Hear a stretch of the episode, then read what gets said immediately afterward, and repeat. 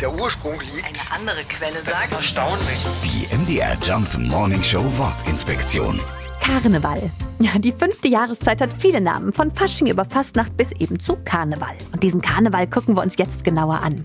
Das Wort ist seit dem 17. Jahrhundert gebräuchlich. Es könnte von dem italienischen Wort Carnevale abstammen, was in etwa Fleisch, Lebewohl heißt und an die bevorstehende Fastenzeit erinnert. Wahrscheinlicher ist jedoch, dass das Wort noch ältere Wurzeln hat. Das lateinische Carus Navales bezeichnet ein Narrenschiff, das bei feierlichen Umzügen mitgeführt wurde. Und mit Umzügen kennen sich die Narren und Jecken ja nun wirklich aus. Und wir merken, in der fünften Jahreszeit wird es noch viele Wörter geben, die wir uns genauer anschauen sollten. Die MDR Jump Morning Show Wortinspektion. Jeden Morgen um 6.20 Uhr und 8.20 Uhr und jederzeit in der ARD Audiothek.